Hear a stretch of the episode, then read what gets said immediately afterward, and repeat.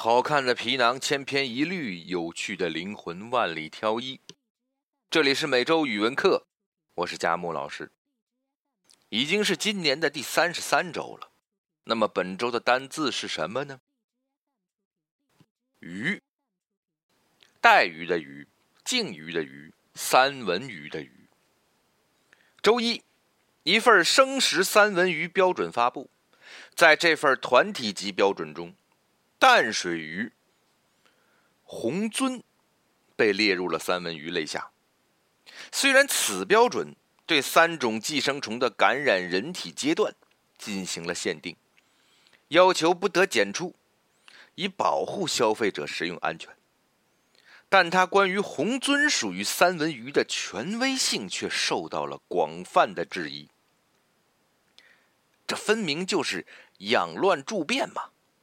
作者乌东说，在三文鱼消费这种市场乱象之下，上文发布的那则团体标准，便无异于为所有不良商家证明，让他们从此都更加有底气的告诉消费者，我们这个就是可以吃的三文鱼。而盘里的到底是大西洋龟，还是可能已经感染了寄生虫的红鳟，那就只能靠消费者自己的知识和经验积累来判别了。对于这则标准，我一位朋友是这样评价的：达不到要求没关系，我们修改要求。这分明就是指鹿为马嘛！作者乔治峰说：“红尊蹭了三文鱼的 IP，两者并不是一个东西。三文鱼它比较有名，在市场上的价格也比红尊要贵得多。你说我们这个鱼可以生吃，也非常好。”那么，为什么我们不说是红鳟生鱼片让大家去吃？为什么一定要叫三文鱼呢？这不就是指鹿为马的现代版吗？汉字“鱼”为象形字，《说文鱼部》里的解释说：“鱼，水虫也，象形，鱼尾与燕尾相似，本意为水生脊椎动物鱼。引申义呢，有像鱼的水生动物，打鱼。”捕鱼谋取不应得的东西，这后一引申项，赶巧应景。而最可怜的，其实是那些名正言顺的三文鱼们。一位饭友感叹：“在那过去，我们重新定义了奶粉；前段时间，我们重新定义了疫苗；拼多多上市，我们重新定义了山寨；今天，我们要重新定义。”三文鱼。下面进入本周的热词和金句。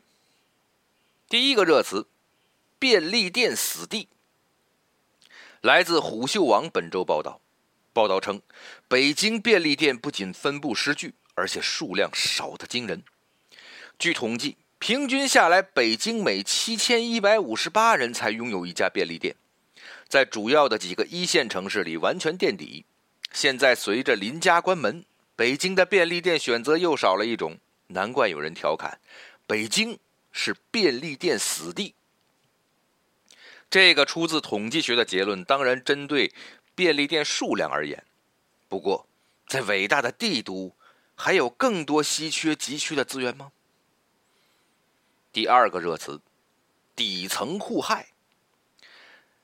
来自一烟井读狗讨论中提。重提的一个网络熟词，虽然无有没有新意，但却以民间投毒宣泄愤怒事件，为底层互害样本库提供又一实例。如今常言所谓以暴制暴的暴，已不再一概粗狂暴烈，如今的互害更隐蔽、更日常、细思恐极。有评价将其定义为以制造问题的方式来解决问题。这个判断固然政治正确，足够漂亮，可问题在于，如果法治仅指漂亮却完全不能实操，一切不过日复一日的纸上谈兵而已。第三个热词，被动收入，来自作者 Cado 本周文章。所谓被动收入，是指不需要花费多少时间和精力。也不需要照看就可以自动获得的收入。经济学通常将收入分为被动收入、主动收入、组合收入等不同类型。想了想，这个的简单的道理，要是二十年前就晓得才最好。现在呢，有点晚。最后一个热词，幼态化持续，来自作者郭婷本周新书推荐，出自学者罗伯特·哈里森在《我们为何膜拜青春：年龄的文化史》一书中提出的一个概念。作者以著名文学人物洛丽塔为喻，描述幼态化持续的矛盾多面。一方面，她即便完全成熟之后，依然在心态和生活方式上保持着少女感。给人类带来创造力和生命力，一方面又不具有让心理和文化成熟的包容性。归结有关幼态化持续的担忧，评论家西冷说：“一个社会能给年轻人带来的最大的祝福，是把他们变成历史的继承人，不致沦为历史的孤儿。”下面进入本周的金句，第一条金句：现在搜索波涛汹涌。出来的就真是波涛汹涌。语出作者何包君本周公号文章，文章亲测百度、谷歌同词搜索异同。以鲜嫩多汁为例，谷歌搜索结果为滑嫩蒸蛋、布丁甜点，都是食物美图；百度搜索结果为清凉女子、不可描述羞羞美图。被网友指责调笑后，百度匆忙公关。在百度上现在搜索“波涛汹涌”，出来的真的就是波涛汹涌。同样的关键词搜索，百度和谷歌的分别之大，足以在这网络时代孕育出两个气质特征迥异、生活品质不同的网民群体。百度的存在，让我觉得在换取便利的途中失去了该有的尊严。此论固然不错。不过，用尊严要求他，是与虎谋皮吧？第二个金句，两坨翔是不需要分出胜负的。周末，《爱情公寓》大电影上线，恶评如潮，豆瓣成绩仅二点六分。这部电影到底能差到什么程度？为了让它成为豆瓣评分最低，已经有很多网友自发去为二点一分的纯洁心灵逐梦演艺圈刷五星好评了。留言粉丝 A：B 导加油，起码你的电影比《爱情公寓》好。留言粉丝 B：大家冷静一点，两坨翔是不需要分出胜负的。这个两坨翔之欲正好是五十部笑百部的升级版吧。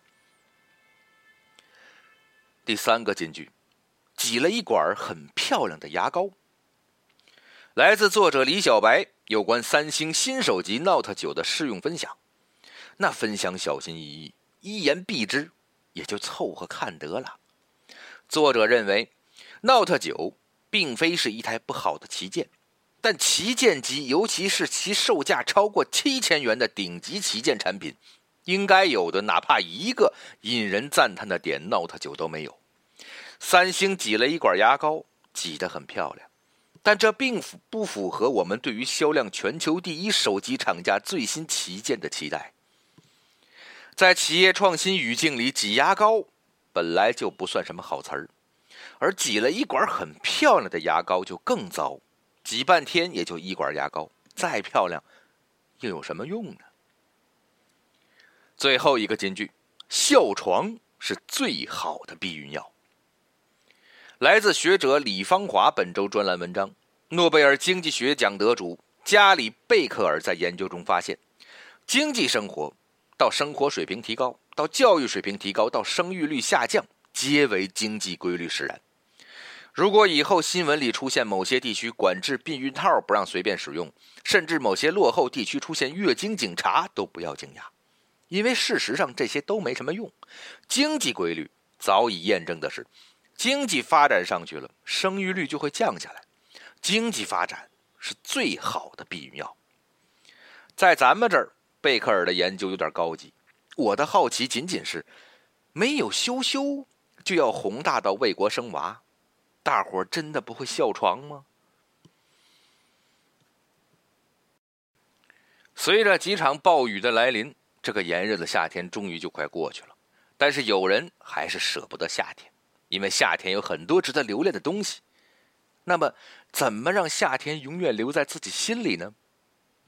给大家出个招只要你心里有冰镇饮料、西瓜、夜宵摊骑着单车划过脸颊的汗滴、树荫、短裙少女、比基尼和海浪，这夏天就不会过去的。好了，本周的语文课就到这里，我是你们的佳木老师，咱们下周再会。